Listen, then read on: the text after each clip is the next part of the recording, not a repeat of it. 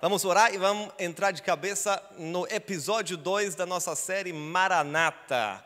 Senhor, nós te agradecemos pela tua palavra que é rica, poderosa, ela nos transforma, tu és a própria palavra. Fale conosco, marca-nos. Temos nos preparado, Senhor, mas se o Senhor não falar, vai ser tudo oco vazio. Por isso, Espírito Santo, conduza-me a falar aos teus servos, em nome de Jesus. Amém. Amém. Vamos mostrar o vídeo da série antes de começar. Glória a Deus. Estou pensando em fazer um outro vídeo que dá menos medo, mas por enquanto é esse vídeo aqui, aleluia. Glória a Deus.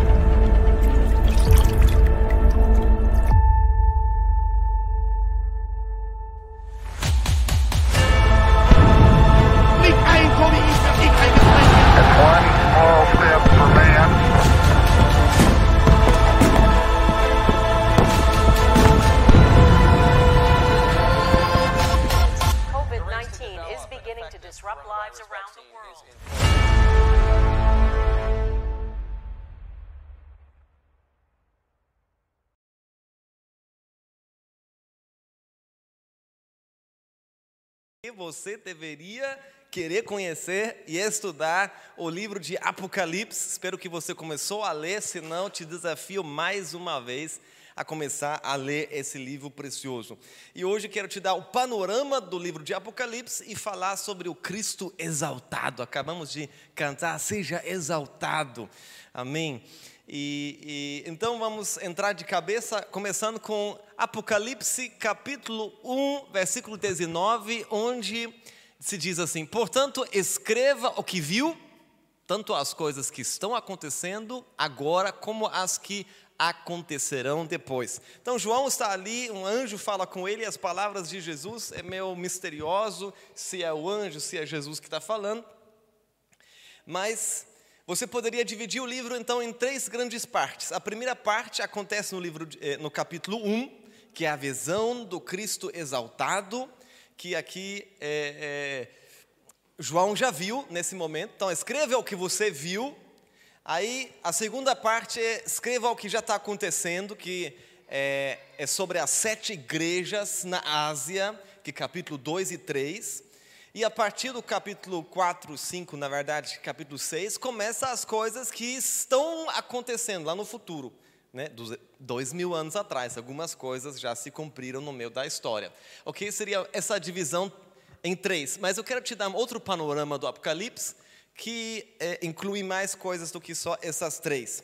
Então, a primeira parte, eu te falei, é a revelação de Jesus no capítulo 1. Vamos falar sobre isso hoje. A segunda parte são as cartas às sete igrejas. Então, eram sete igrejas existentes na época, lá na região da Ásia. Na época já tinha mais igrejas, então essas sete representam todas. Sete é um número na Bíblia que representa totalidade, representa o todo. Né? Depois também tem a, a eu vou te falar o que vem depois daqui a pouco. Ok? Depois vamos entrar no capítulo 4 e 5. Você tem a visão da sala do trono. Esse é o centro de autoridade e poder do universo. Tem alguém assentado no trono, ao redor dele tem um arco-íris, tem os quatro seres viventes, os 24 anciãos e os incontáveis hostes de anjos adorando dia após dia aquele que é digno, aquele que era, que é, que há de vir, e ao cordeiro que foi morto, mas ressuscitou. Amém? Então, aqui nós vamos aprender sobre louvor, adoração, o que está acontecendo ali. E também lá, o cordeiro que foi morto vai pegar o livro com sete selos, é só ele é digno para abrir o livro. E isso começa então a partir do capítulo 6 a 19, é uma série de três vezes sete. São sete selos que são abertos. Né? Os primeiros quatro selos são os quatro cavaleiros do Apocalipse, que é muito. Você vê no, no X-Men, em tantos filmes eles aparecem aí tudo. É, né? pegando coisas da Bíblia. E no sétimo selo, calma, calma, no sétimo selo é, vai, vai começar as sete trombetas, e na última trombeta, que também é mencionada nos cartas de Paulo, por exemplo, é a voz do arcanjo, é, é a, é a volta do Senhor Jesus mesmo, aí vão se abrir, então, sete taças da ira de Deus vão ser derramadas. Então, esse é o tempo de tribulação, ok? Grande tribulação. É, vai ser descrito é esse realmente o que nós diríamos que é o fim, né? Muitas pessoas acham que Apocalipse significa o fim, mas Apocalipse só significa revelação. Algo que foi coberto foi revelado, foi tirado o véu. Então, é, o livro não é só sobre o fim, na verdade, o livro é sobre o novo começo sobre fazer um grande limpa, trazer justiça para a terra, e aí então, depois da eita, depois da tribulação, depois da tribulação, então vem o milênio. Jesus vai reinar aqui na terra com alguns de nós, com os crentes vencedores, vai reinar aqui na terra durante mil anos, Stefano. Durante mil anos, Jesus vai reinar aqui na terra. Isso é descrito no capítulo 20. E no final, os capítulos 21 e 22 vão tratar da eternidade. Então, vai vir uma nova terra, um novo céu e Jerusalém, eh, Jerusalém 2.0, versão renovada, vai ter a nova Jerusalém. Diz a Bíblia que é, somos nós, a noiva de Cristo. É, é um negócio assim misterioso, que por um lado somos nós, por outro lado uma cidade na qual nós moramos. E vamos falar sobre isso também. Agora, quando eu olho para. Eita! Quando eu olho para todo esse panorama, só porque que eu viro não quer dizer que quer ser o próximo, tá? Quando eu olho para todo o panorama aqui, é, eu fico pensando na pequenez da minha vida, viu? Porque ah, ontem nós recebemos a notícia, o André até que me mandou também, mas recebemos a notícia da minha, da minha sogra, que é, uma amiga da família, ela, esses dias, ela ia fazer, fez uma cirurgia, não tem nada a ver com coronavírus, fez uma cirurgia e pegou alguma infecção, não acordou, ficou em coma, ontem morreu. 40 e poucos anos. E também essa semana fiquei sabendo de um pastor nosso da videira lá no Brasil morreu de Covid-19. Então, eu fico pensando, tudo bem, talvez a gente não morre de corona agora, mas uma coisa está certa: todos nós que estamos aqui, daqui 100 anos, todos nós vamos estar mortos. A maioria daqui 50 anos, nós não vamos mais estar aqui. E esse panorama põe a coisa em relação, entendeu? Tipo, a nossa vida é pequena, o resto que sobra, Camila, em comparação a mil anos, em comparação à eternidade. É muito chão para andar, é muito tempo começo não tem fim. Então eu fico pensando, o que, que eu faço com essa curta vida? Hoje, ontem, de ontem para hoje, meus pais também estavam aqui, a gente conversou sobre é, quando minha avó morreu, foi a primeira experiência de morte que eu tive. Eu lembro de manhã, eu ouvi o grito da minha mãe, que é, meu, meu avô, alguém ligou e falou que tinha avó, minha, minha avó tinha falecido durante a noite. E eu tinha nove ou dez anos eu nem consegui, não, não entendi. Eu não entendi. Eu estava lá no meu quarto e ouvi o grito e ouvi ela falando assim, alto, né? Estava em pânico, a mãe dela morreu. Eu, eu não entendi o que estava acontecendo. Eu saquei que morreu minha avó, mas, sabe, não ficou, não ficou real. Mas no velório, meu Deus, eu chorei tanto, chorei tanto, chorei tanto, que eu não sabia mais para onde ir. Que, que algumas pessoas da igreja me acharam lá chorando. Ah! é, me pegaram, levaram de volta lá. É, mas é realidade. Não sei quanto tempo meus pais vão viver ainda. Talvez daqui cinco anos, talvez pode ser semana que vem. E a gente não sabe nem quando Jesus volta, porque Jesus pode voltar antes de 50 anos, antes de 10 anos. Jesus, né, o arrebatamento pode acontecer em breve. Então, gente, é, quando eu olho para o panorama do, do Apocalipse, eu, eu, eu, sou, eu me sinto desafiado a viver a minha vida em prol de algo que tem valor eterno, algo que vai permanecer depois dessa tribulação toda aqui. Né? Eu acho engraçado quando o pastor Luiz fala assim: você quer conhecer Dubai? Você quer conhecer Nova York? Vai logo, porque vai logo, porque não vai existir mais, né? Conheça logo, porque vai acabar tudo isso. Tudo isso que nós achamos tão importante, tão maravilhoso. Também quero conhecer, gente, tá? Eu estou entre eles que quer ir logo. mas, mas com o coração de que, meu, vai, isso vai, tudo vai passar. Vai passar, tem coisa mais importante do que isso. Eu me lembro quando eu, eu meu primeiro ano no Brasil, eu fiz o ano social lá e meu primo veio me visitar no Brasil, em Goiânia. O que, que um alemão faz em Goiânia, meu? me visitou em Goiânia e nós saímos de Goiânia, né? Porque nós queríamos conhecer algo interessante, saímos de Goiânia. Gente, aos goianos, eu amo vocês, mas a gente foi para o Rio, a gente foi para Foz do Iguaçu, para Brasília, né? Para São Paulo, a gente queria ver uma coisa, enfim. E aí nós viajamos um mês. Daqui eu já morava lá, eu mostrei para ele Goiânia também, assim, Praça Cívica, a videira. Comida, churrascaria. E aí então nós passeamos Brasil um mês de ônibus, naquelas albergues de juventude, foi uma aventura mesmo. E vimos tanta coisa bacana, conheci Tucano, que veio assim próximo, fui na Copacabana, fizemos coisa muito bacana.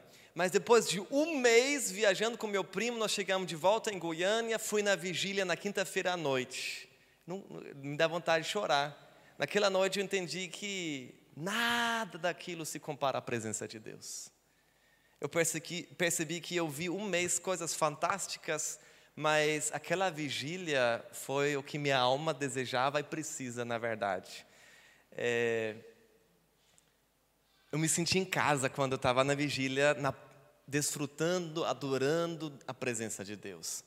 Então, nada contra viagem, nada disso. Vamos viajar duas semanas agora, aleluia, entrando nas férias.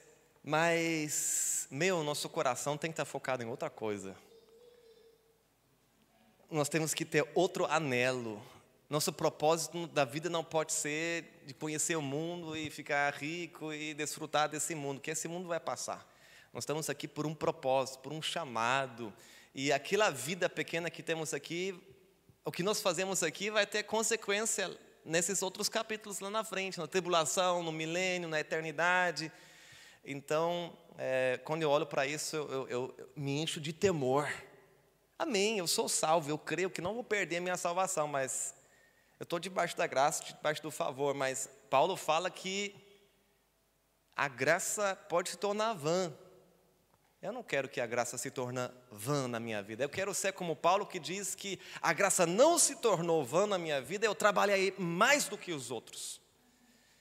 Eu investi, eu me desgastei, eu estou indo de férias para me renovar para depois trabalhar mais. Que faz parte, uma hora você tem que descansar, entendeu? Mas alguns vivem com foco no descanso, assim, falando físico, né? Ah, final de semana, ah, festejar, ah, hum, não, não, não, tem que ser assim.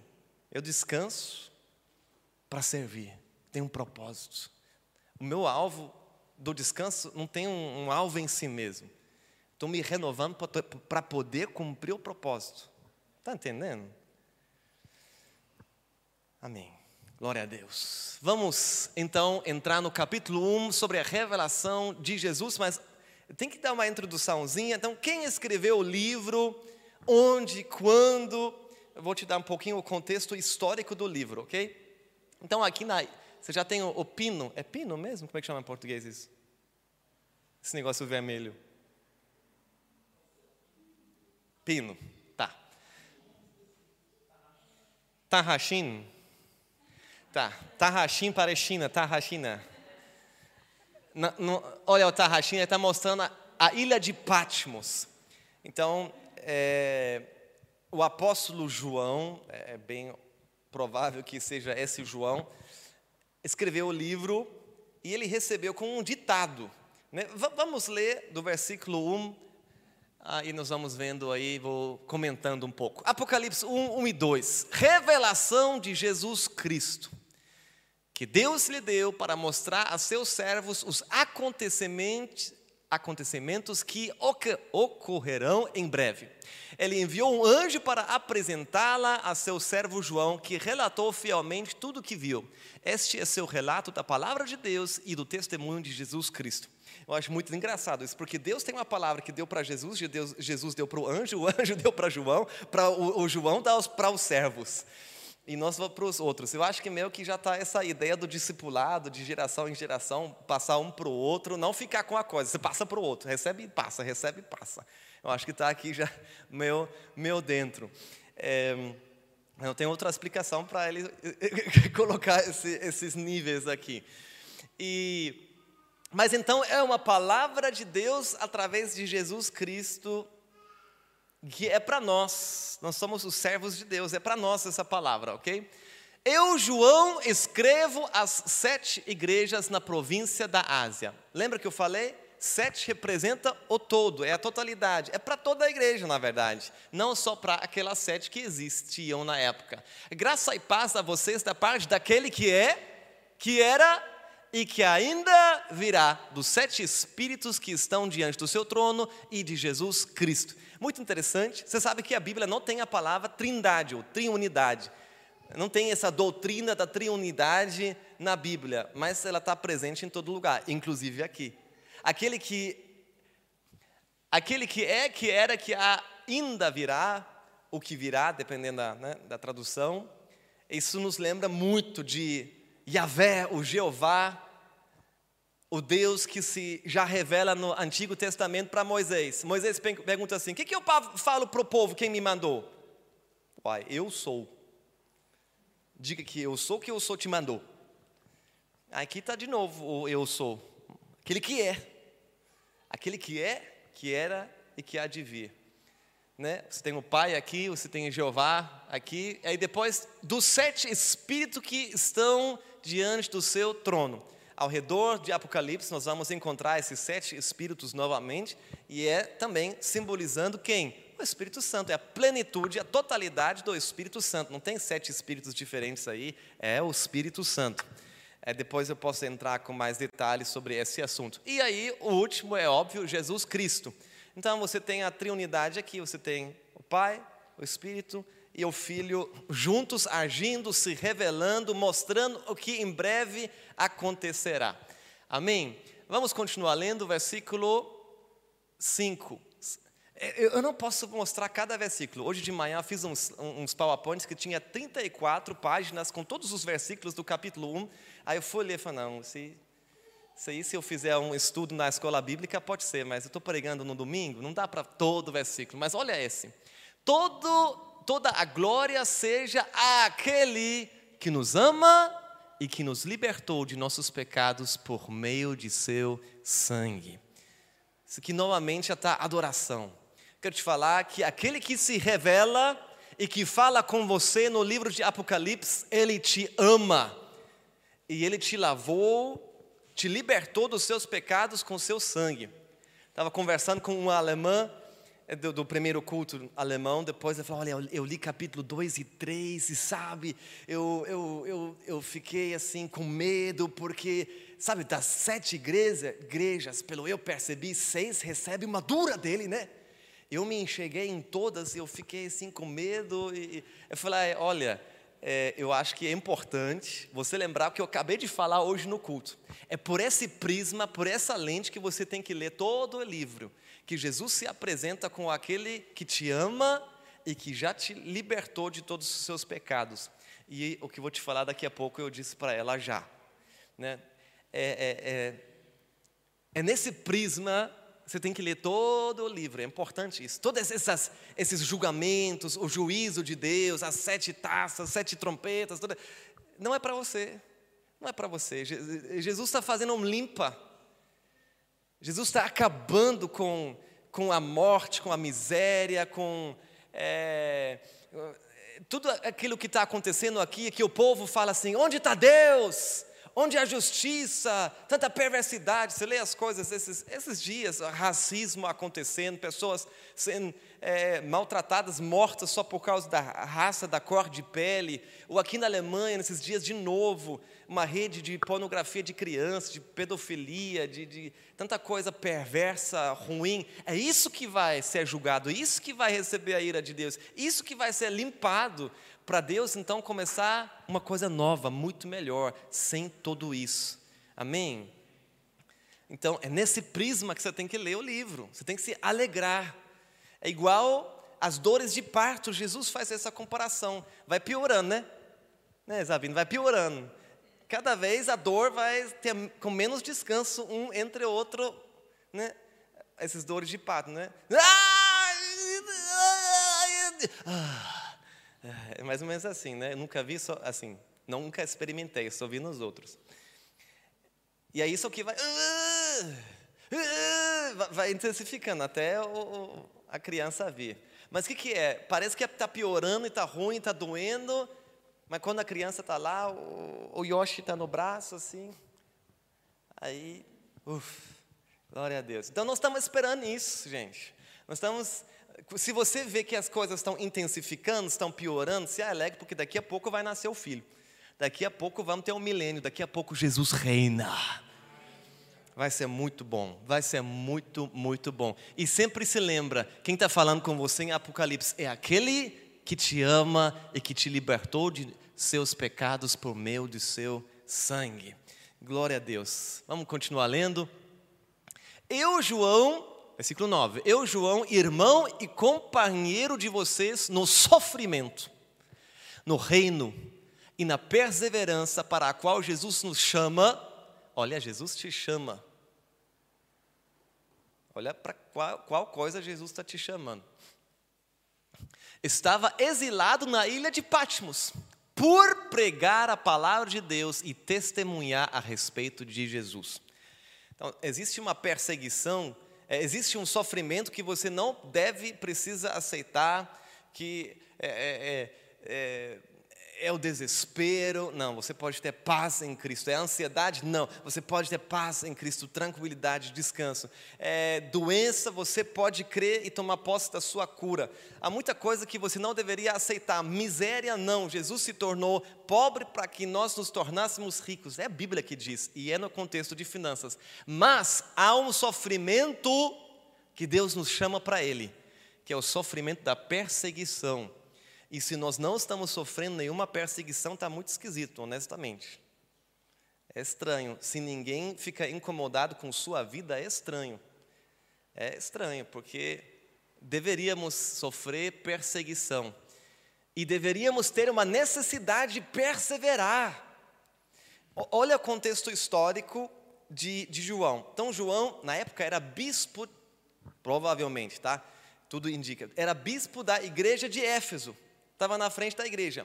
E aí tinha o imperador, né, o Império Romano estava ainda em poder, e o imperador Domiciano, o Domiciano em portuguesado, não sei, ele, ele falava assim, ele, ele não era apenas igual a, a Angela Merkel, né? a gente chama ela de Mutti aqui, mamãe, né? Mamãezinha.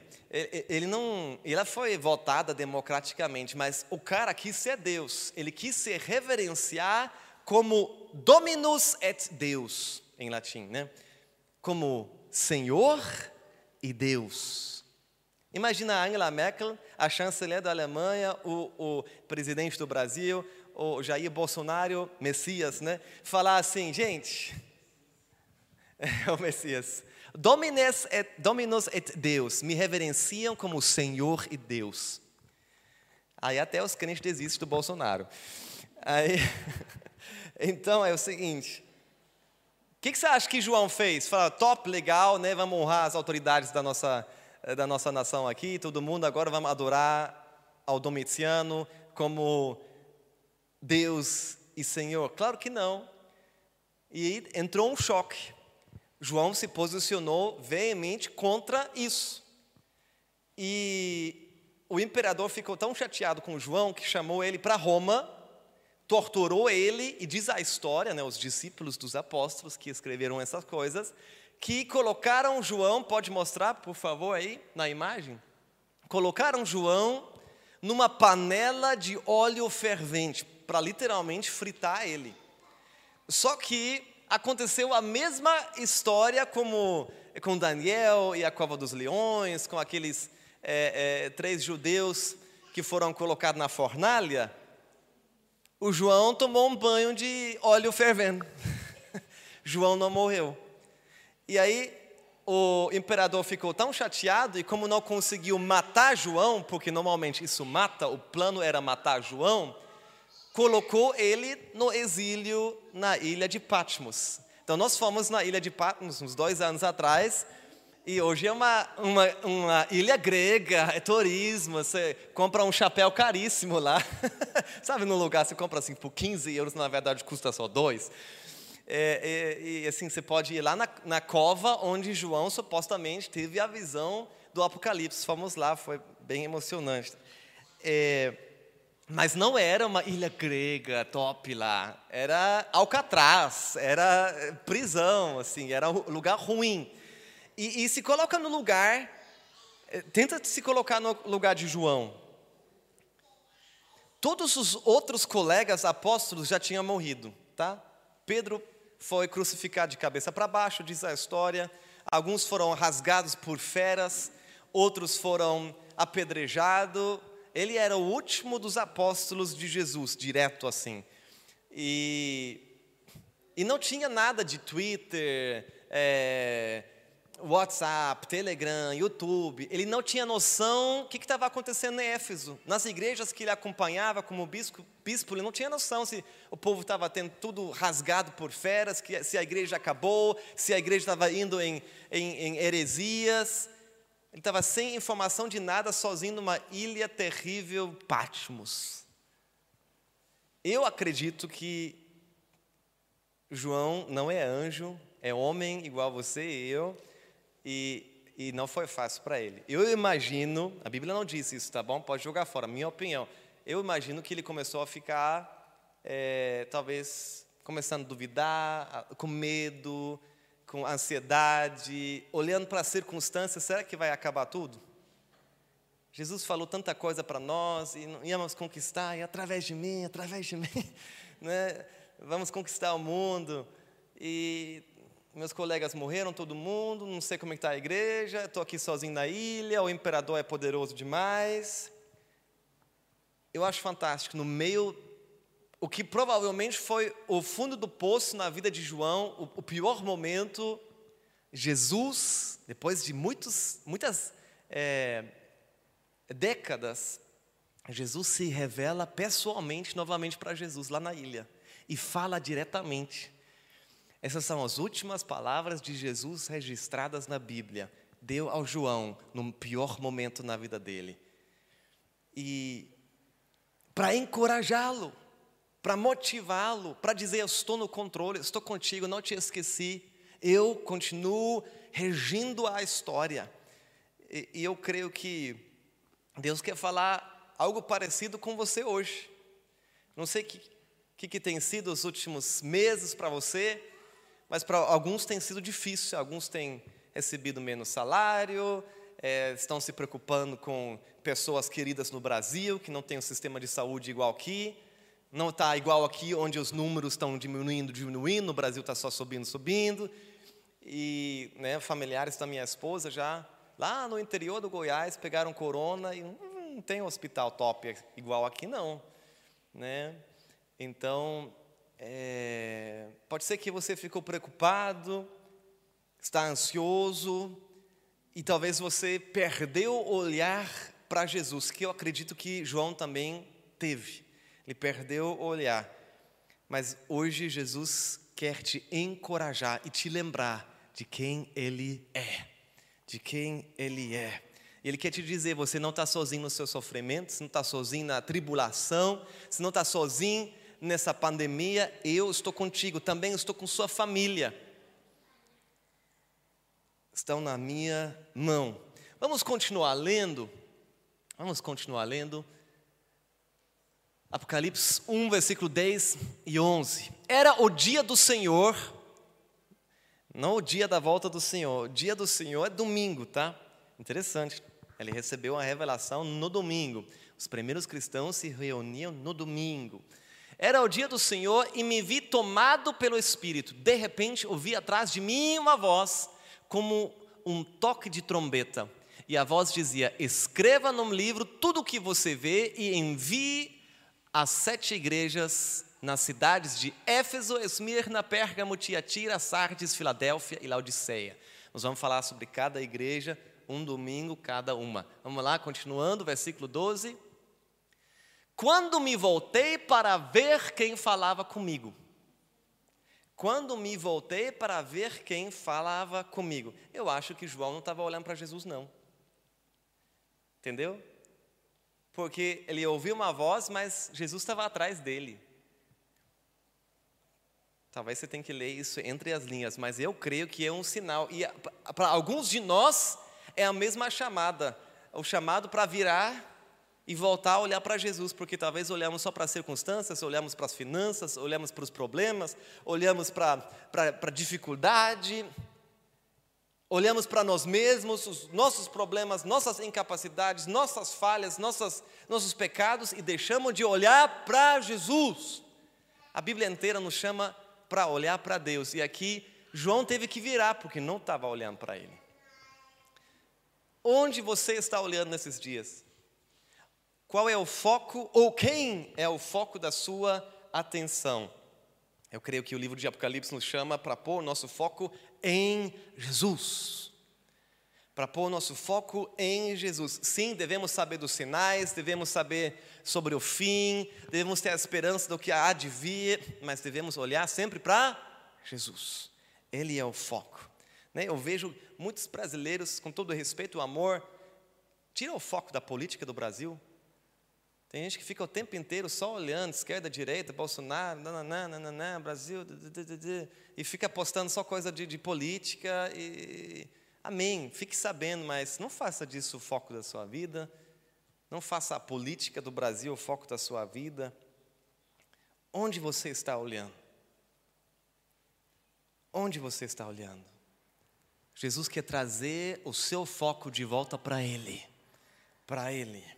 E aí então Jesus se revela. E se revela de uma forma muito interessante. Vamos continuar lendo então.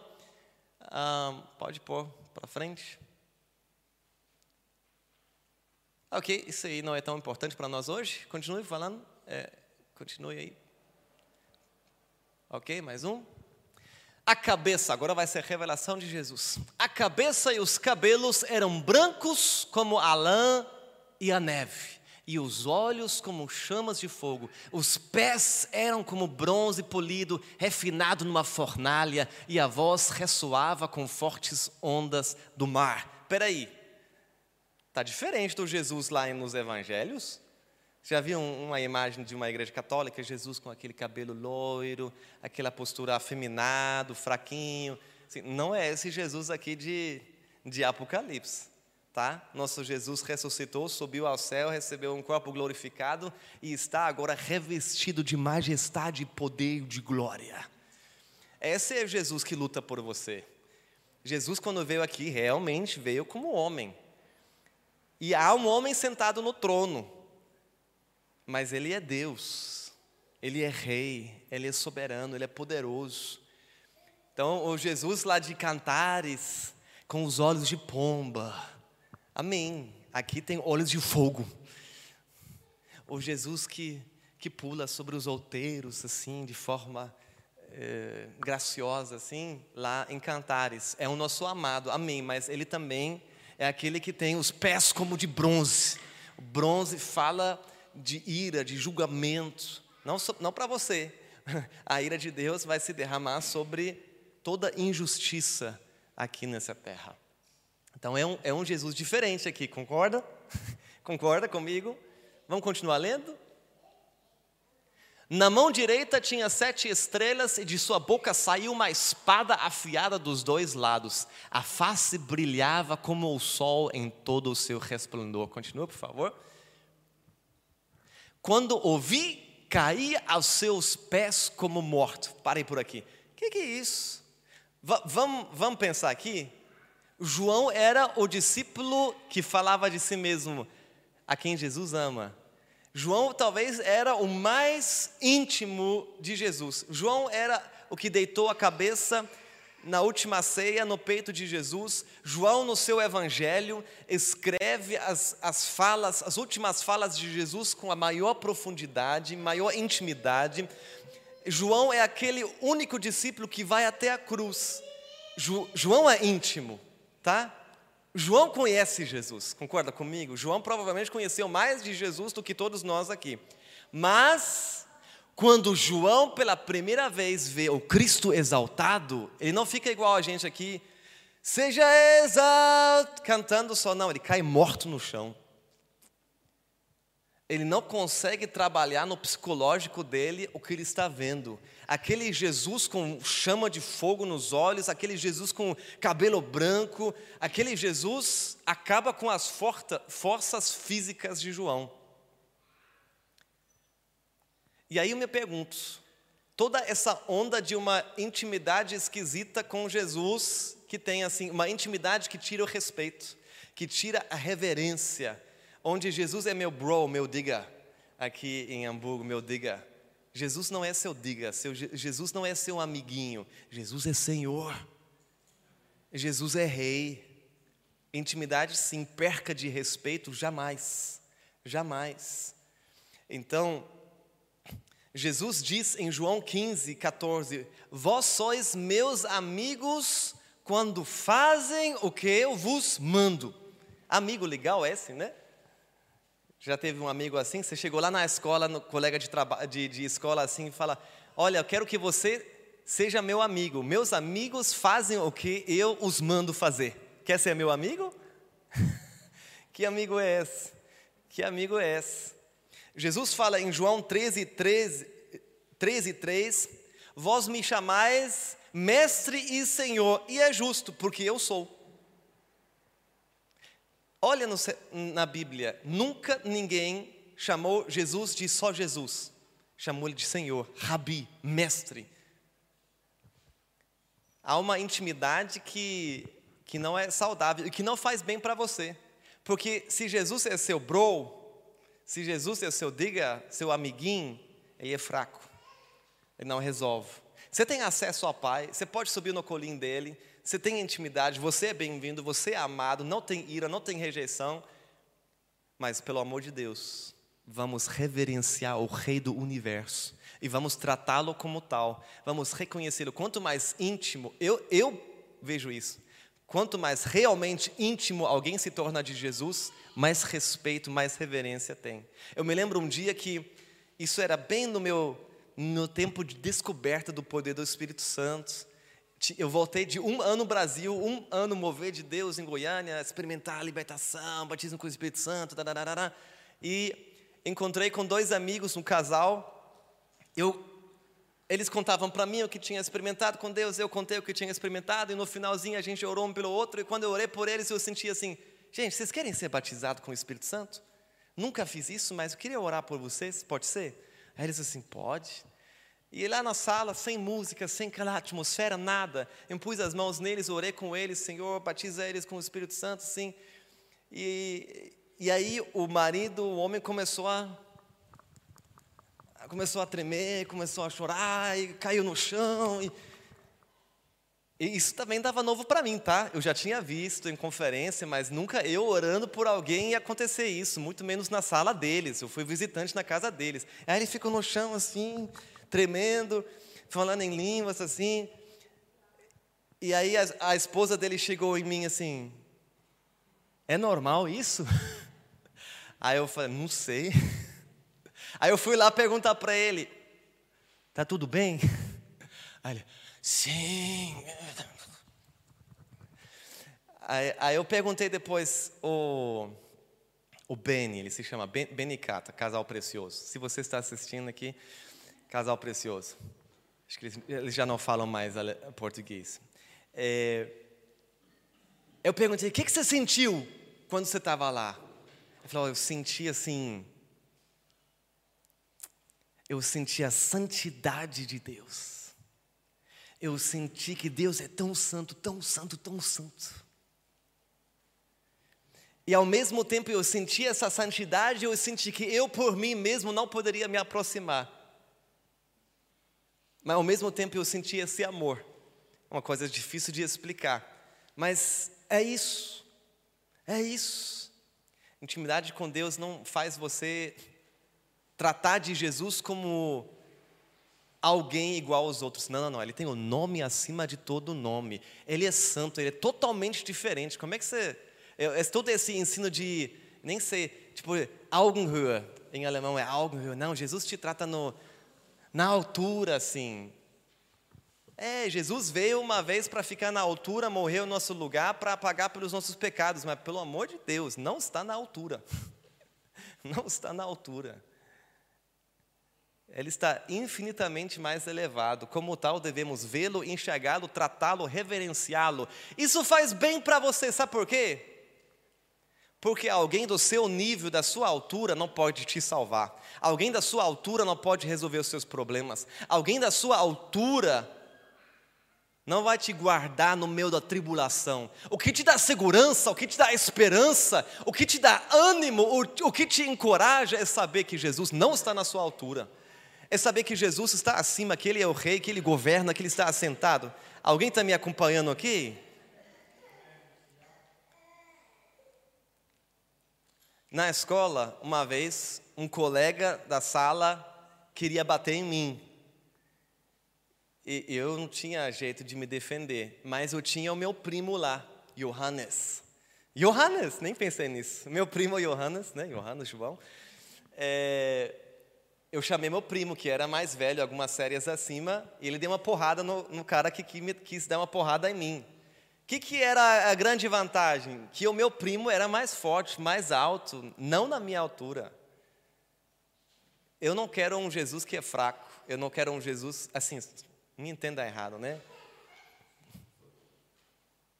O que me dá esperança, o que me fortalece é saber que aquele que está em mim é maior do que aquele que está no mundo. Quando eu vejo o Jesus glorificado, exaltado desse jeito, eu sei, Ele está no controle. Essa é a mensagem de Apocalipse. Eu rejo a história, estou no controle da sua vida, de todas as nações, e não estou surpreendido por nada, nem por corona, nem por crise financeira, nem por qualquer coisa que acontece, estou no controle. E um dia eu vou voltar eu vou fazer justiça, eu vou estabelecer o meu reino, e eu tenho as chaves da morte do inferno. Vai falar aqui no primeiro capítulo também. Você está entendendo? Jesus está te chamando, convocando para tirar o seu foco das coisas dessa terra e olhar para Ele, mas Ele glorificado, exaltado, todo-poderoso, aquele que era, que é, que há de vir, Alfa e Ômega, príncipe e fim. Esse Jesus que é apresentado nesse livro. Quero te convidar a ficar em pé, quero chamar também o Thales para tocar aqui para nós.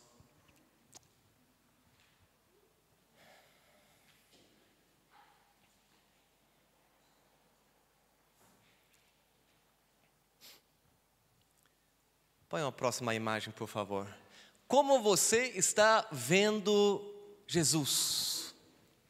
De que maneira você está vendo o Senhor Jesus, o Rei Jesus, o Deus Jesus? Quero te encorajar a vê-lo como ele, como ele é, exaltado, poderoso, o Rei, o forte, aquele que te ama e que te libertou, te lavou do seu pecado pelo seu sangue, o Todo-Poderoso é por você, está do seu lado, Ele vai trazer justiça. No meio de todo sofrimento que você está tendo, talvez porque você está se envolvendo na obra. Alguns aqui abriram mão da sua família, do seu país, da sua cultura, da sua comida para servir a Jesus. Você está passando, você está participando de um sofrimento. Jesus está te lembrando que vai valer a pena está te lembrando para quem você está fazendo, por que você está fazendo, que haverá uma recompensa. E Jesus anda no meio dos candelabros. Os candelabros são as igrejas. Sabe, Jesus não está focado na economia, Jesus não está andando no meio das empresas, Jesus não está andando no meio dos cachorros, Jesus não está andando no meio dos filmes, Jesus não está andando no meio dos carros, Jesus não está. Não, Jesus está andando no meio das igrejas. Jesus está interessado na igreja.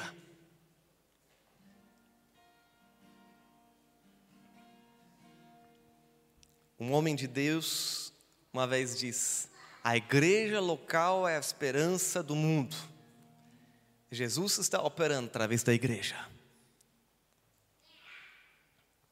Jesus está operando através da igreja. Ele te encoraja, persevere, persevere. Meu reino está vindo, está sofrendo, persevere e olha para mim. Eu sou eu sou, eu sou.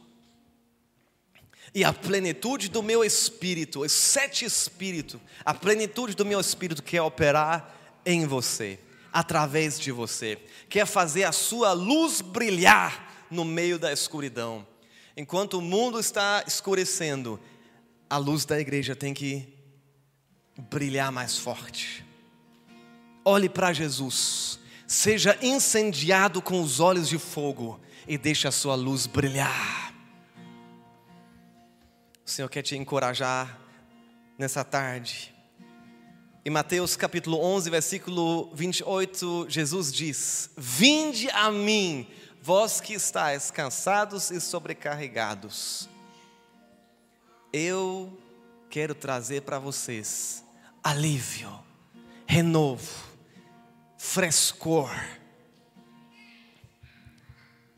Ele é o Jesus glorificado, que é poderoso para te dar alívio.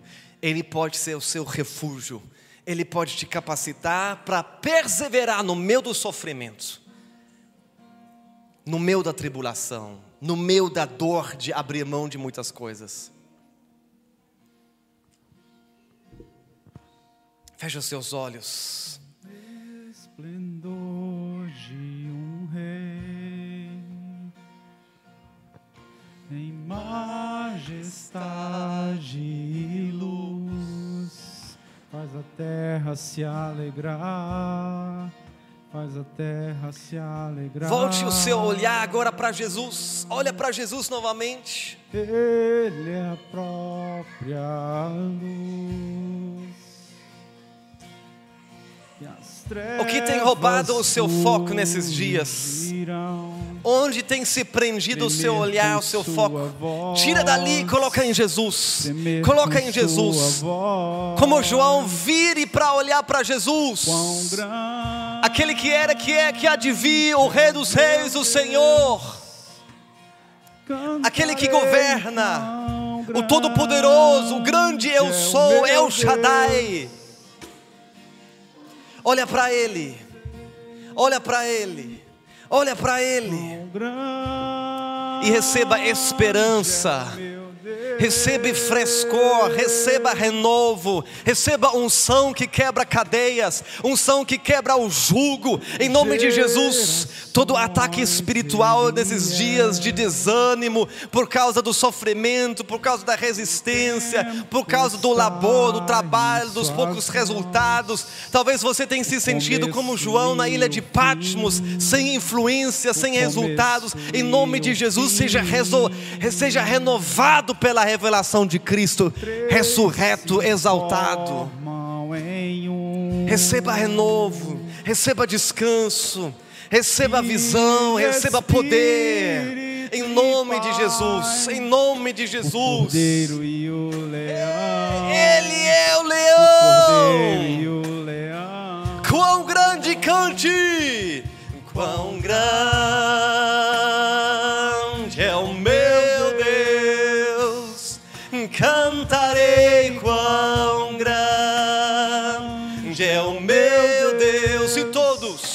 e todos hão de ver quão grande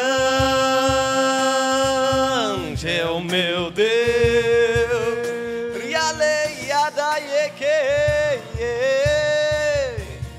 Quão grande é o meu Deus. Olha para Cristo e adore. Olha para Cristo e adore. Chega da meu badaba, Deus. chororô e ale. Todos são de ver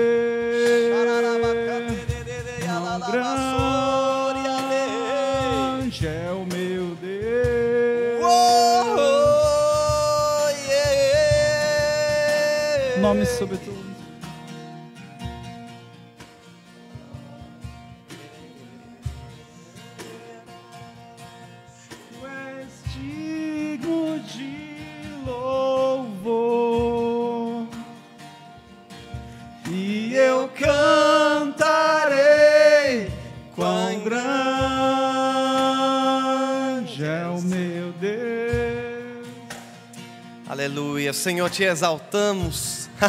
o exaltado seja exaltado. Aleluia, aleluia. Senhor, eu oro para que cada uma aqui nesses dias possa te enxergar como aquele que o Senhor de fato é, como aquele que reina, que governa, que é poderoso. Não há impossível, empecilho grande demais para aquele que é maior do que aquele que está no mundo, e ele está dentro de você, ele está ao redor de você, ele vai na sua frente, está te guardando por detrás, ele te sustenta com o poder da sua palavra. Ele é por você, ele é por você, ele é por você. Ele é por você, ele tem um propósito na sua vida, não acabou, apenas está começando. Persevere, persevere, persevere, porque ele vem e junto com ele vem o seu galardão, a sua recompensa. Vai valer a pena toda lágrima, todo sofrimento, todo trabalho, todo labor, toda perseguição, todo preço vai valer a pena. Adore! Meu Deus, cantarei quão grande é o meu Deus. Todos hão de ver quão grande é o meu Deus.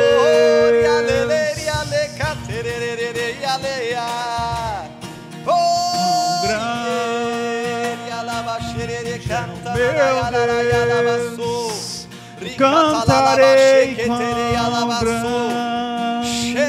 o meu Deus. O Senhor quer trazer renovo para algumas pessoas. Você que está cansado, você tem se sentido cansado. Quão Esses dias tudo tem sido um fardo para você. O é Senhor quer te renovar, re-. Revigorar, quer trazer descanso, quer trazer alívio, frescor. Receba, receba, receba renovo. é Em nome de Jesus eu removo o fardo, eu destruo o ataque espiritual do inferno contra a sua vida agora, no nome de Jesus.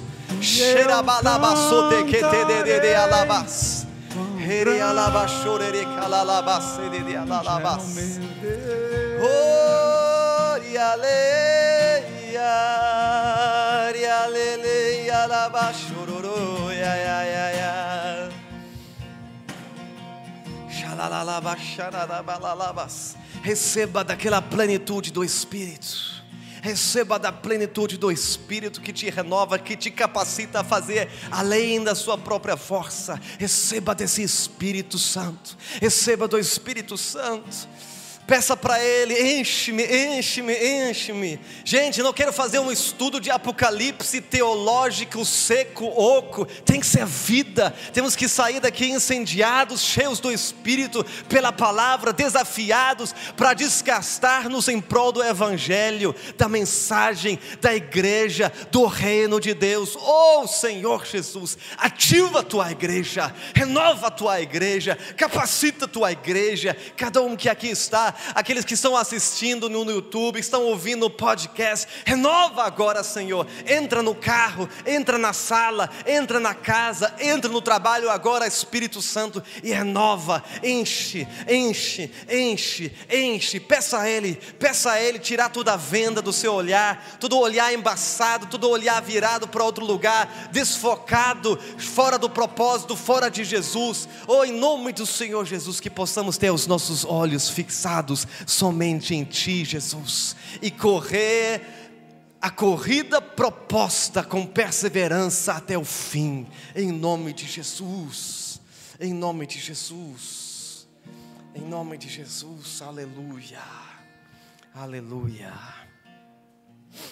aleluia, aleluia.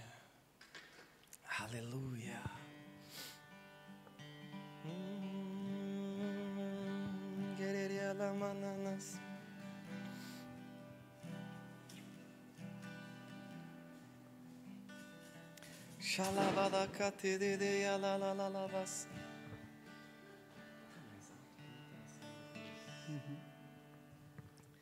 Aleluia. Eu sinto que Deus quer falar com algumas pessoas especificamente, ainda eu sinto uma unção profética pairando aqui sobre nós, um ambiente profético. Se você tiver, eu gostaria que você orasse agora, se você tivesse uma impressão de repente para alguém, você pode ir até aquela pessoa com máscara, mas vai até aquela pessoa, libera a palavra profética. Amém. Eu creio que Deus quer ministrar para algumas pessoas especificamente. Começa a orar em línguas. Peça ao Espírito Santo te dar palavras. Aí se você está assim, ah, não sei se é ou não é, vai até a pessoa e fala, não sei se é ou não é, mas acho, penso, senti tal coisa e libera a palavra. Libera aquela palavra. Amém. Vamos ser usados aqui não só, não só aquele que está aqui na frente, mas toda a igreja. Você é profeta, você é sacerdote. O Senhor tem uma palavra que queira liberar através da sua vida, eu creio.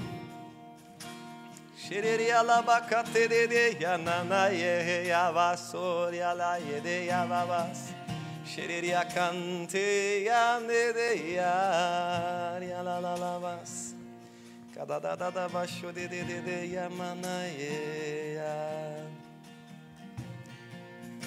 Camila, eu acho que eu já falei uma coisa parecida para você como essa, mas eu senti muito forte de falar aqui agora novamente. Aliás, eu creio que Deus quer te falar que, primeiro, Ele tem visto o preço que você tem pago, e segundo, que Ele é por ti, mas eu creio que ele quer iniciar um novo tempo na sua vida. Ele quer iniciar um novo tempo com muito mais leveza. Com muito mais leveza. Quero declarar e profetizar que o Senhor vai remover muito fardo da sua vida. E coisas que no passado eram muito pesado para você, você vai encarar com leveza. Leveza. Tem coisas que você pensou, não consigo imaginar fazer isso, ser isso. E o Senhor quer te falar, vou mudar algo na sua vida. É que não vai ser você que vai fazer. Você já sabe em teoria, tanta coisa que a gente sabe em teoria, mas eu creio que Deus vai te levar a experimentar isso. E você vai ter muita alegria com isso. Você vai ter muita alegria com isso. Kalalabashere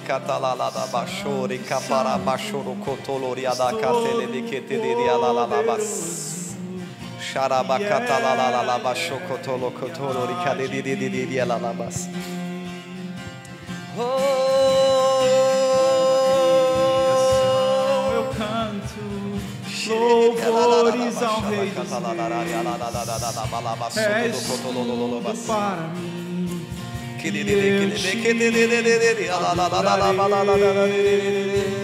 Santo, Santo, Santo, Deus Todo-Poderoso, que era e é e há de vir. Com eu canto louvores ao Rei dos Reis. És tudo para mim e eu te adorarei. André, eu creio que você tem perdido muitas coisas nos últimos anos. Você tinha muita expectativa para Deus fazer coisas na sua vida e não aconteceu. E o Senhor quer te dizer: eu creio nisso. Nós temos falado isso, acho que ano é atrasado. Eu proclamei aqui o ano da restauração de Deus. Eu creio nesses sinais proféticos, mas eu creio com uma coisa específica para você, que Deus quer trazer restauração em várias áreas da, da sua vida. Não sei quais são, uma que eu tenho certeza que é ministerial, que Deus quer trazer restauração, porque Deus tem chamado para você.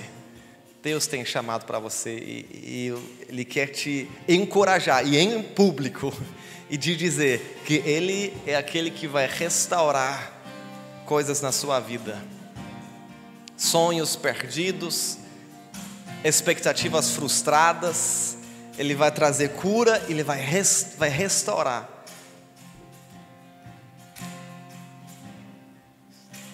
Senhor, faz isso no nosso meio, faz isso no nosso meio, Senhor. Traz restauração traz renovo, capacita de dentro por fora. Estamos cansados de religião morta, estamos cansados de viver um cristianismo fraco que não funciona. Senhor, nós queremos experimentar o teu poder aqui na terra. Nós queremos continuar a história de Atos aqui na terra. Usa-nos, Senhor. Essa tarde nós queremos voltar-nos para Ti, para mais uma vez focar nas coisas lá do alto e não aqui de baixo. Olharmos para Ti, Senhor, e para as coisas eternas, em nome de Jesus, em nome de Jesus.